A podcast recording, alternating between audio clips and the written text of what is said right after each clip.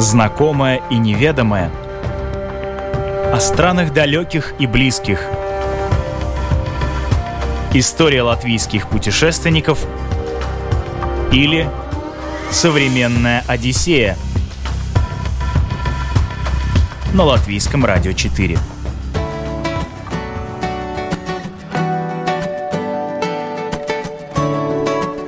Александр часто путешествует и в основном выбирает маршруты по Европе. По сравнению с Россией, Канадой, США и Китаем, самыми крупными по территориальному признаку странами мира, территория Европейского Союза выглядит скромно, но главное ее преимущество – разнообразие. Здесь сконцентрированы разные культуры, языки, много достопримечательностей и исторически значимых мест – Это программа «Современная Одиссея». Меня зовут Яна Ермакова. И сегодня с нашим собеседником отправляемся в путешествие, которое можно было бы назвать «галопом по Европам». Границ формальных нет, просто едешь, и сейчас ты в славянской стране со своим менталитетом, со своим языком, пересек границу, и тут ты уже совершенно в другом мире, где живут люди немножко с другим мышлением, с другим языком, и уже порой это заметно уже на границе, просто когда смотришь дома. Наверное, вы сейчас подумали о Черногории и Албании, вот там этот контраст, мне кажется, он очень такой яркий, нет? Ну, на Балканах я особо не был, но в, в принципе иногда контраст контраст заметен даже и не по домам, а по дорогам. Когда пересекаешь несколько э, государственных границ, особенно государственных границ Российской Федерации, если ехать на автобусе, я путешествовал практически всеми видами транспорта, на автобусе, на поезде, на в самолете и, естественно, по морю. Один из самых лучших, романтичных и замечательных путешествий, который только может быть. Ну, остался автостопом. Автостоп не назвали. Ой, автостопом.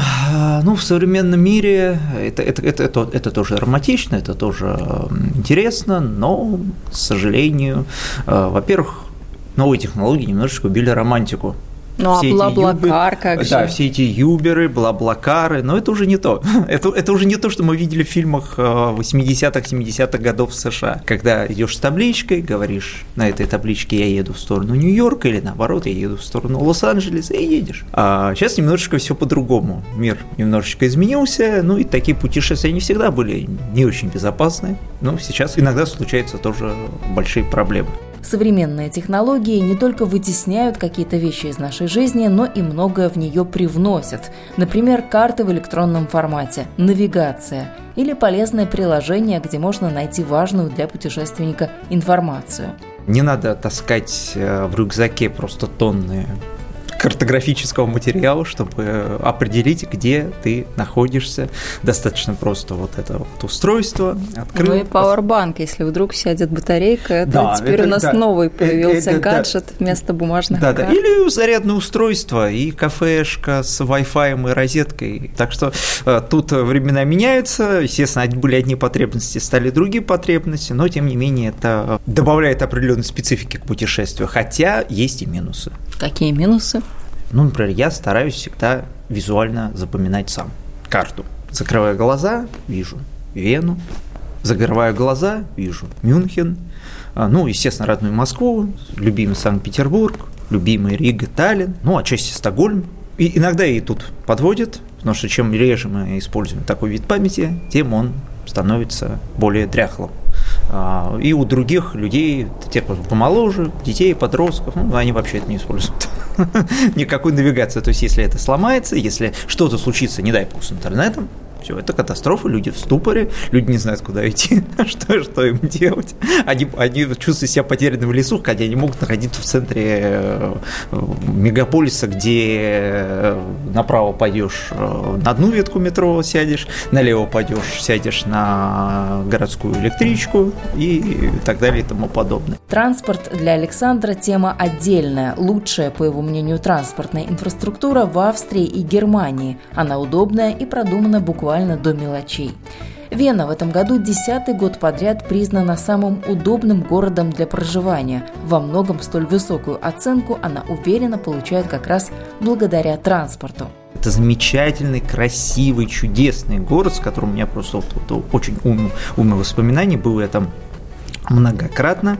Есть одна традиция встречать эм, Рождество 25-го в Вене. Это потрясающее время, вот просто шикарно. Замечательно. А, ну, вот по поводу транспорта. В немецких странах, ну, естественно, во многих э, странах есть метро. Там это называется УБАН. В основном он едет собственно говоря, под землей, но есть исключения. Например, в городе Ганновер э, метро, в принципе, представляет собой трамвайчик такой в несколько линий, там, а, если под землей, то в основном это в туннелях. Но это считается УБАН. Дальше тоже замечательная система, называется S-бан. Это почти что метро, только оно немножечко расширено а, с целью обеспечить еще транспортную доступность для пригородов потому что люди, сейчас тенденция такая, что люди уезжают туда, где можно спокойно жить, э, и лучше до работы добираться, соответственно, на, на транспорте. Да, в некоторых городах, особенно в Восточной Европе, наоборот, идет концентрация в столице. А вот в других идет, скажем так, отток, особенно местных жителей, я не говорю про э, тех, кто переезжает, тех, кто приезжает на работу, туристов, вот, вот это отдельный разговор. А я говорю именно о тех людях, которые ну, представляют собой, как бы сказать, костяк нации. Э, скажем так, если приехать в тот же Мюнхен, кроме архитектуры, замечательная кухня, очень вкусно. Местами можно найти мало немецкого. Но на самом деле стоит отъехать от Мюнхена там километров 10. Вот будут замечательные пригородные э, городки маленькие, которые сохранили вот, вот этот вот, вот немецкий дух. Потому что путешествовать, э, если путешествовать, то есть вот, вот, приехал в столицу, ты не увидел страну вообще. Нужно путешествовать по малым, средним городам, по пригородам и желательно еще и по, в провинции, где-нибудь по вот этим деревушкам. Вот там проявляется страна вообще в полной своей красе. Уже можно судить именно о стране, о ее жителях, о ее э, национальном характере, о ее национальном духе. Ну, возвращаясь к Вене, ну, естественно, это и в, наземный транспорт, электробусы, маленькие такие автобусы, на, работающие на электричестве, э, ну, не, не троллейбусы с этими рогатыми, трамваи, Штрассенбан так называемый, э, ну, естественно, автобусы. И вот эта вот система, она рассчитана на то, чтобы в любой момент, где бы ты ни оказался, ты мог воспользоваться общественным транспортом, и доступность этого общественного транспорта, пешая фактически от любой точки, она была самой оптимальной, самой минимальной. Вот это такой идеал, к которому нужно стремиться к многим городам. Вот, э, в частности, ну, в принципе, Москва сейчас старается что-то из этого опыта воспользоваться там сейчас немножко разрекламирую свой город, а, строятся так называемые а, центральные диаметры. И было введено а, транспортное кольцо. Это тоже что-то... Ну, Какое ну... по счету? Мы знаем, что их там Ой, несколько, сейчас их нет, сколько? Нет, тут я имею в виду, у нас метро, у нас есть кольцевая ветка метро, и от нее расходятся линии. А потом э, в кольцевая железная дорога, Московское центральное кольцо, это была еще идея Юрия Михайловича Лужкова, предыдущего мэра, а сейчас Сергей Семенович Собянин ее реализовал. Ну, это, по сути, тот же S-бан. Также строится второе кольцо метро, и э, вот эти два диаметра, то есть формируется вот эта вот э, сеть, которая в, такая вот германоподобная. Ну, такая же сеть есть э, в, и не только в Германии, в Стокгольме и в Копенгагене. Отдельное слово вот про Копенгаген, там практически ветка поезда, она приезжает в аэропорт, вот очень удобно. Согласна, проверила на личном опыте, безумно да, удобно. Знаете, Особенно, да. когда прилетаешь ночью и не знаешь куда, что вот прямиком по указателям и вперед. Да, да, да. А, вот а, все, конечно, все познается в сравнении. А если привыкать к высоким стандартам, они приедаются и скажут, ну что это такое? Но в сравнении видно, насколько это круто. Всегда, когда речь заходит о доступности транспорта, Александр вспоминает красивый город Будапешт. Был он там дважды и в одной из поездок решил воспользоваться аэроэкспрессом, чтобы добраться из аэропорта до центра города. Оказалось, что не все так просто. И слава богу, что есть интернет, можно было прочитать, что этот Аэроэкспресс, он останавливается в, либо где-то что-то среднее между 1-2 километра от аэропорта, и надо либо ждать транспорта, который тоже где-то что-то будет кружить, а, либо надо идти пешком с чемоданом, с вещами, 2 километра в чистом поле, Нормальная такая история, да, да в современном и, да, мире. Да, идти, и, идти до аэропорта – это круто. Вообще инфраструктура для туризма – это вот отдельная, скажем так, это отдельная тема. Очень в Европе очень, очень много э, замечательных, потрясающих городов, которые стоит посетить неоднократно. А вот с транспортной инфраструктурой, для туризма не везде все хорошо. В том же Будапеште, например, Александру нужно было от автовокзала добраться до отеля. Из вещей у него с собой был тяжелый чемодан. Молодой человек минут 15 блуждал по метро и никак не мог разобраться в местной навигации. И самое главное, с этим чемоданом э, я бродил по этим лесенкам туда-сюда, ну и отдельное слово контролер. В той же Вене вы покупаете билет и, ну не знаю, либо это работает на исключительно таком немецком менталитете австрийском, либо это работает на основе высоких технологий, но тем не менее контролеров почти нет, все платят. Хотя не, уж не такой уж дешевый там общественный транспорт. Такая же система, то есть без турникетов, потому что в Москве система такая, вы заплатили карточку, это турникет, все, никаких контролеров. Зато турникет этот почти что неприступная крепостная стена. А в Будапеште ситуация другая. Вы заплатили, все, билет прошли, никаких турникетов. Вот только за вот это время, когда я кружил, я столкнулся с контролерами трижды. На входе, на выходе, да еще и внутри. Может, надо было использовать в собственных целях, пообщаться, спросить. Они Ой, вас послали по правильному ну, направлению. Э, скажем так, еще языковой барьер существует очень-очень-очень-очень. Это миф, что на английском языке говорят все и вся. Далеко, к сожалению, это не так. так? Чем история-то закончилась? Вы Нет, история попали, закончилась. Я, я благополучно добрался до своего отеля. Еще один случай, который тоже связан с метро, произошел с Александром в Милане. Это были майские праздники. 30 апреля он был в Страсбурге и 1 мая ехал в Милан через Швейцарию. Великолепная дорога, виды, все очень комфортно, все замечательно. Ну, чемоданов много. Я решил немножко схитрить, оставить часть багажа в камере хранения, э, спокойно приехать в отель, благо отель расположен прямо рядом с метро, э, ну и вернуться за ним и довести свой багаж. Я благополучно доехал до метро Милана. Метро Милана восхитительное, под просто по сравнению с метро Рима, который, к сожалению, просто ужасно. Город великолепен, город просто чудесен, а вот метро в Риме, мягко говоря, это испытание. А вот метро Милана великолепно, много станций, свобод, поезда чистенькие, все, ну, ну, не метро я идел. Вышел, благополучно в отеле заселился, благополучно оставил свои вещи, пару раз глубоко вздохнул и решил отправиться назад, спускаюсь в это метро и встречаю я там проблему. Метро закрыто. Это же вы в какое время шли? Около 7 вечера. И закрыто метро. И закрыто метро. Я попытался туда пройти, итальянец мне сказал, все, нет, нельзя, бабаста. В интернете все это дело погуглил. Почему? Оказывается, там а, во время праздничный день, 1 мая, метро закрывается в 7 вечера. Это что-то с чем-то.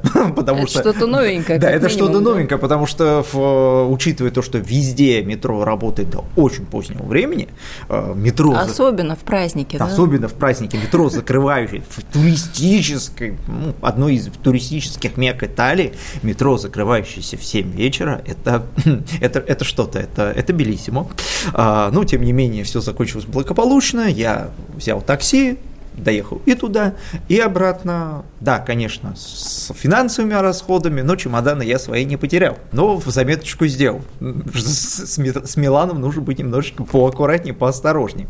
А, ну, город очень тоже такой интересненький. Конечно, он э, жемчужный от Миланский собор. Снаружи он великолепен, ну, на мой вкус я видел больше великолепия снаружи. А, в собор Святого Вита в Праге также великолепен доступен. Собор Святого Штефана, несмотря на относительно компактные э, размеры, он производит просто великолепное впечатление. Но то, что я увидел внутри Миланского собора, это э, я с раннего детства люблю играть в различные компьютерные игры, и очень много там таких локаций, где какой-нибудь подземный храм, э, вот что-то такое, какой-нибудь Готика, дворец, средневековье, да, да, да, дворец вот тут я ощутил себя, как будто я в детство вернулся и попал в эту компьютерную игру. Это великолепные вот эти своды, это акустика, это атмосфера. Ничего грандиознее внутренности Миланского собора в жизни своей я не видел. А, он стоит своих э, денег, э, по-моему, 15 евро, если не изменяет память. Я за это заплатил, но своих денег он того стоит. И в, в Италии я был неоднократно во многих соборах, я ничего тоже подобного не видел. То есть Миланский собор внутри, он оставит просто неизгладимое впечатление на людей. Милан считается столицей итальянского шопинга. Попасть на распродажу брендовых коллекций можно дважды в год, с середины до конца лета и с конца декабря до февраля. В самом Милане аутлетов не так много. Наиболее крупные и интересные находятся за пределами города, и это практически мини-деревни. Здесь можно одеть всю семью, от мала до велика. Там есть два типа вещей made in Italy. Made in Italy слэш China. Не-не-не, первый, это как, может быть, я надеюсь, я очень на это надеюсь, что это Italy. Это в дорогих торговых центрах и бутиках в центре. Если бюджет ограничен, советую воспринимать это как визит в музей, потому что цены просто э, ошеломляют. А, ну, например, э, одеяло э, с шелковым наполнением, там стоит 500 евро. Такое же одеяло с шелковым наполнением я купил в, этим летом в городе Байройт, Германия, Бавария, за 50 евро поняли да? разницу в ценовую. А, и второе, Made in Italy, которые вдоль улиц, цены, цены просто ну, ну, ниже, ниже какого-то плинтуса, но я не думаю, что это все-таки made in Italy. я думаю, что все это это слэш China, слэш Тайвань или еще, или еще где еще похуже. Но этого очень много. Соответственно, если поехать в аутлет, может быть, и можно найти золотую середину, купить настоящие итальянские вещи, но по вменяемым ценам. Но так в самом Милане, вот я бы, э, те, кто хочет купить э, качественную вещь, вот я бы советовал быть очень-очень-очень осторожным. Ну вот я, да, с вами согласна. Единственное, что может быть на время скидок и распродаж, когда да, там скидки, есть какие-то да, вот такие скидки, варианты очень да, интересные. Скидки, Плюс скидки. еще нужно знать магазинчики, там есть такие подпольные в каких-то двориках. Это вот, тоже вот, нужно вот, вот. знать и приходится да, об этом. Возвращаясь к Италии, чуть-чуть э, переместимся чуть-чуть южнее. Э, замечательный город Флоренция ну, с точки зрения архитектуры, ну, по крайней мере, из тех городов в Италии, что я посетил, он находится на втором месте после Рима замечательный вот этот, этот домский вот этот собор, куда можно забраться под купол. Вот эти все башни, вот все, все эти палацио. Это действительно город-музей. То есть музей под открытым небом. Идешь, и ты уже в музее. Не надо куда-то приходить, не надо куда-то идти. Ты уже, ты уже чувствуешь эту атмосферу Италии, ты уже чувствуешь этот ренессанс. А, и впечатления от этого вообще, они восхитительные. Как будто ты попал на другую планету. А тем не менее, ты все, все в той же, в, на, на той же Земле, той же Европе, но это действительно город, который обладает своим духом. Опять-таки, возвращаясь к шопингу, рядом с Домским собором находится лавка. Я там хотел купить э, себе портфельчик. Посмотрел, качество хорошее, все замечательно, но немножечко расстроился, когда взглянул на цены, потому что покупать там от, от 500 и выше в евро, а то и 1000. Побродил дальше, пересек реку, там есть один мост, над которым люди живут. Вот этот мост с домиками, он еще э, вот такой мост э, увековечен в фильме «Парфюмер», история одного убийства. Э, э, и через него, ближе к палаццо Питти, это не такое уже ходовое место, все в основном на другой стороне реки, рядом с Домским собором, туда в центре. А вот там уже в магазин фирменный, местной фабрики с ценами ну, в два раза ниже. Уехал я оттуда, естественно, с портфелем. Любое путешествие по Италии нужно планировать, говорит Александр, иначе велик шанс пройти мимо каких-то красивых уединенных уголков или важных достопримечательностей. Главная сложность это успеть за ограниченный период времени посмотреть все. Потому что Италия это сокровищница. Если хочешь посмотреть, значит нужно как-то все это дело спланировать или приезжать еще раз, еще раз, еще раз, еще раз, еще раз исследовать, дышать, пропитываться вот этим всем а, итальянским духом, итальянским менталитетом, вот этой неспешностью, оптимизмом которые они излучают, даже если они, они и испанцы. Вспоминается мне эпизод в метро Праги. Это было канун Рождества, и погода соответствует зимней, пасмурно, люди спешат по своим делам, готовятся предстоящим праздникам. И тут в вагон метро приходит дюжина, наверное, людей, которые тут же заряжают своей громкой, звонкой речью, своим оптимизмом, смехом, заряжают вообще весь поезд. Это были итальянцы. Ну, солнечный народ, великолепный менталитет. И вот мои друзья, которым я рекомендую, вот так поезжай туда, поезжай туда, поезжай туда. Вот э, недавно один из моих друзей вернулся из Италии, он был в, недалеко от Венеции, ничего лучшего он не видел. И именно он отметил людей. Менталитет такой и гостеприимный, и очень открытый. Да, естественно, хитрят. Хитрят все. Просто немцы хитрят, австрийцы хитрят, итальянцы хитрят. Всегда нужно быть на чеку. Потому что люди есть разные, но говоря общее про, про менталитет, вот в Италии человеку комфортно.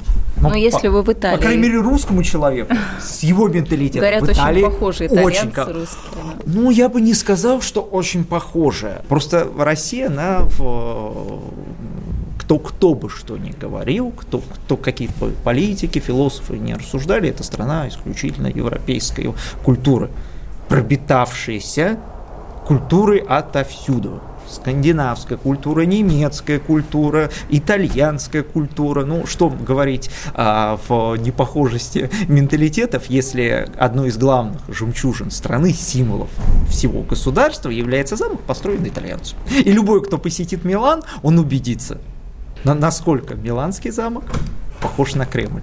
Или Кремль похож на Миланский замок.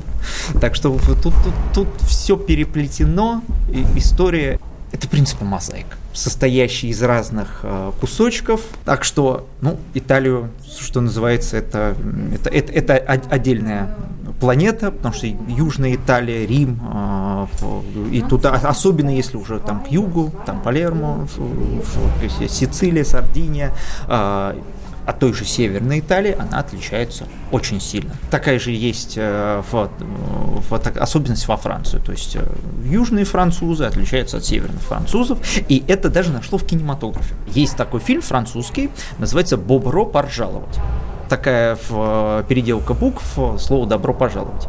История такая. Очень занимательная, очень такой смешной. Да, Смотрела, наслаждалась. Да, да, да, да, вы знаете, о чем я. А, ну, чтобы слушатели тоже имели а, понятие, а, почтовый служащий хочет попасть э, где-то он в, в сам глуши, в центре Франции, не в Париже, а, в, и он хочет попасть на юг, в Ниццу. А, но, к сожалению, чтобы попасть туда, нужно пройти определенной степени отбора, и один из степеней отборов – это квота для инвалидов он решает из себя выстроить колясочника, но очень смешно для зрителя, но не для него, проваливается. А, его место юга отправляет на север, туда, в Дувр, ближе к Ла-Маншу. Для его жены это катастрофа, для него самого это катастрофа, но он там находит очень отзывчивых, очень э, теплых, очень близких людей, э, и один из э, его визави там говорит, говорит, говорит сюда говорит, люди плачут два раза, когда сюда приезжают, и когда и когда уезжает. Да, и когда уезжает. Так вот, говоря, возвращаясь к Италии, итальянцы сняли два ремейка. «Добро пожаловать на север», и добро пожаловать на юг, потому что север Италии значительно лучше экономически развит, чем юг. Поэтому люди стремятся на север Италии. И они также там в этом же фильме, в своем ремейке, обыграли такую же ситуацию. Только тут уже не на юг человек хотел попасть, а хотел попасть э, на, на север, но попал, соответственно, на юг. А во второй части все вайс-верса, все, на, все наоборот.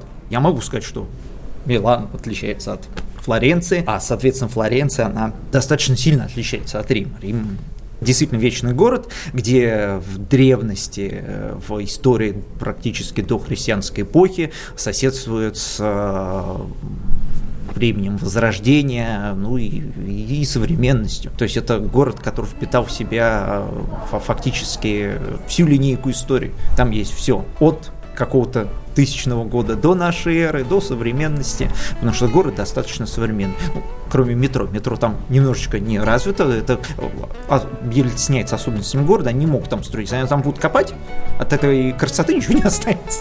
Так что ничего, туристы потерпят, а местные, они уже привыкли.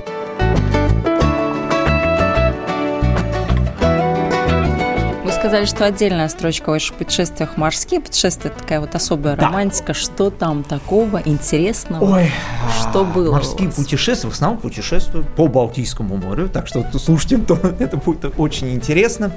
И близко. Да, и близко, близко. Это достаточно такие э, доступные путешествия. Не знаю, вот всегда какое-то вот особое такое чувство, какое-то какие-то особые мысли навевает, когда корабль отплывает от города, видишь город на удалении, в основном я отплываю из Сталина, и в основном отплываю в Стокгольм. Вот когда видишь этот удаляющийся город, или наоборот приближающийся. Как-то вот в Стокгольме э, один перевозчик э, останавливается практически в центре. Можно видеть уже даже Гамластан, э, старый город. Другой он останавливается немножечко подаль. Не хочу никого... Не реклама. Не, не рекламировать и не антирекламировать. Они оба классные. И там и третий есть тоже классный, и четвертый, ну, в общем, все, все классные. В общем, мы поняли. В Швеции вы были много раз. Да, в Шве... нет, нет, в Ш... Ш... Стокгольм, э, ну, скажем так, у меня самый любимый город России, э, несмотря на то, что я москвич, но самому любимым почему-то в сердце мое лежит к городу Санкт-Петербургу. Питер, Петроград, Ленинград, как бы его ни называли, это действительно тоже туристическая жемчужина нашей большой страны. Это город, который э, олицетворяет всю его историю, всю, всю историю страны, начиная от 18 э, века и кончая веком 21 потому что даже потеряв свои столичные функции, город остается ну, действительно культурной столицей. И со Стокгольмом они похожи как братья по архитектуре и по отдельному духу. Да, конечно, Стокгольм ну, причесан, прилизан гораздо лучше, чем Санкт-Петербург, что, а что мне немножечко, как э, россиянину, немножечко стыдно. Но тем, но, но, но тем не менее... Зато в... есть на кого равняться. Да, есть на, есть, на кого, есть на кого равняться. Но ну, его действительно строил э, император Петр I, он строил его по образу и подобию Стокгольма. И вот этот период истории, он очень, э, скажем так, тесно связан с историей Латвии, Эстонии, в, отчасти Литвы, Швеции и Финляндии.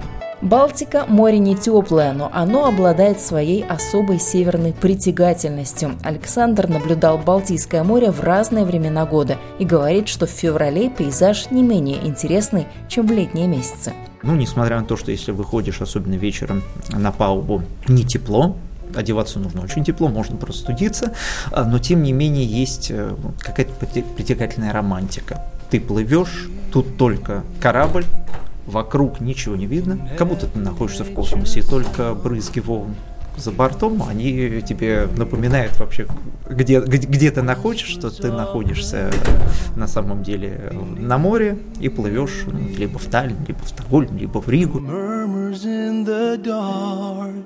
В одну из таких поездок на пароме Александру посчастливилось послушать вживую своего любимого исполнителя Ота Лепланда, который представлял на Евровидении 2012 года Эстонию.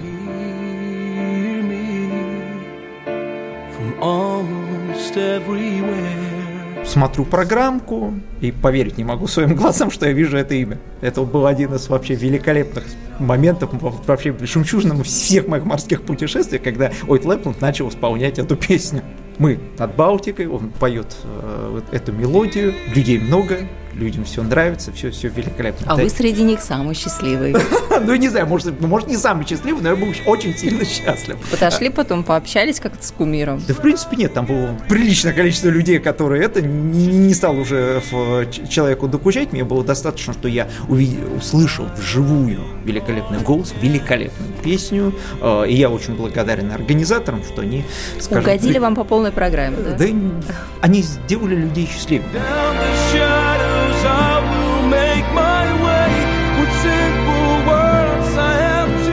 Такие вот э, вечера, они придают морским путешествиям еще большую романтику. Казалось бы, в принципе, ну что, сел на самолет в Риге, меньше чем через час ты уже в Стокгольме. По меркам большого города, такого как Москва, это ничто. Можно в пробке простоять три часа из одной точки, из офиса домой. Можно в пробке постоять три часа. Ну, наверное, не зря один из паромов носит тоже название «Романтика». Это тоже так да, символично. Да, да, да, да, да, да, МС «Романтика». Ну, несмотря на то, что это медленный транспорт, ну, я бы не сказал, что он такой уж дешевый.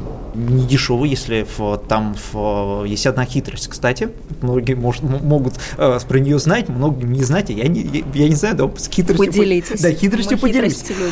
А если брать билет в один конец, ну, он будет, ну, сопоставим с билетом на самолет. Но если э, у человека располагает тремя днями, он может взять так называемый круиз, раунд-трип, выехать из, допустим, Сталина или из Риги, приехать в э, Стокгольм, провести там около 8 часов, а потом вернуться назад, то это будет э, дешевле даже, чем билет в один конец. Вот это вот великолепно. Я этим очень пользуюсь, учитывая то, что Стокгольм город не дешевый. А не надоедает вот каждый раз ездить в Стокгольм, вот вроде нет. уже каждый закоулок там знаете, каждый кирпичик мостовую нет, и так далее, нет? Нет, нет, Стокгольм э, это такой город, по которому хочется прогуливаться по Нобелевскому парку, парк Скансен, а, ну, естественно, Гамбластан, с его улочками, с его особой атмосферой, с его вот, вот этой вот историей, которая там просто действительно э, в, в этот город дышит историей. Я, кстати, впервые в Стокгольме именно поняла, почему люди любят гулять по кладбищам. Там какое-то тоже очень невероятное кладбище, да, оно очень да. ухоженное, красивое. Мы еще попали в летний период, это были какие-то цветы совершенно невероятные, живые, очень красиво. А шведы, они очень э, серьезно относятся именно вот, вот, вот, вот, вот, вот вот этой вот городской атмосфере. У них э, не город-музей, у них город-дом. Ну, кстати, интересно, о музеях у них есть такая традиция, даже такое правило, что каждые выходные, по воскресеньям, по-моему, эта история происходит. Если ты одеваешь национальный костюм, ты можешь заходить то ли в музей какие-то бесплатно. Ну, в общем, там есть какие-то такие преференции для вот национальных костюмов, для семей. Очень интересно. О, Тоже нет, попали что в воскресенье. И весь город, фактически там половина города в национальных костюмах. Да. Очень красиво. Что касается семьи, тут шведы тут просто впереди планеты всей. Такой вот, собственно говоря, наглядной агитации семейной политики ни в одном стране мира я не видел. Шведские мужчины, которые выгуливают тройные, двойные коляски со своими детьми, сами без жен, это как, я не знаю, это как бальзам на сердце финны отчасти, знамениты тем, что у них вот, вот, вот эта вот семейная политика, причем семейный не просто матриархат, в семье, а именно равноправная семейная политика. Для шведов это очень важно, чтобы отец принимал участие в жизни своих детей, мать принимала участие в жизни своих детей. То есть вот это вот такая вот э, целая философия. И эта философию наглядно можно видеть на улицах Копенгагена, Стокгольма, вот ну, как? в Копенгагене вообще сплошное хюги, куда ни посмотри. Сплошное вот прям такое абсолютное счастье.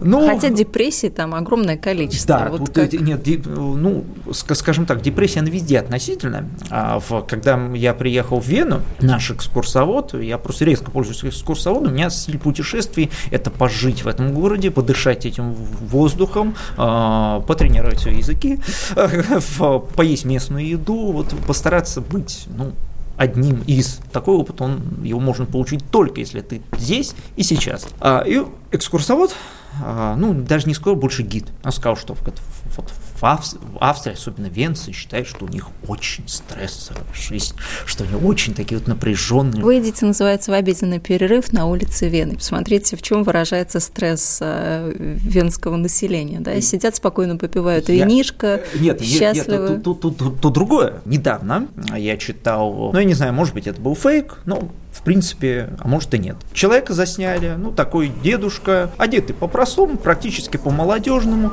курточка, рюкзачок, джинсики, пришел в местный магазин, взял, ну, я не знаю, ну, допустим, пофантазируем, что это была булочка Кайзер Земель. С полки пирожок. Да, да, да как, ну, ну национальную еду, как, этот Кайзер Земель, ну, решил так позавтракать. И ушел в освоясь. Это был президент Австрии Александр Ван дер Беллен. То есть степень простоты, степень демократичности. Я такого нигде не видел.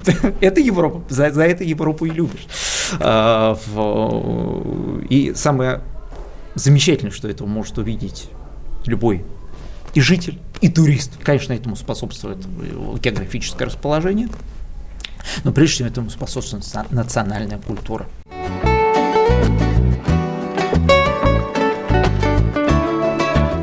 Вот так вот быстро и незаметно мы пробежались почти что по всей Европе. Куда отправимся в следующий раз, пока не ясно, но наверняка это будет не менее интересное приключение и путешествие.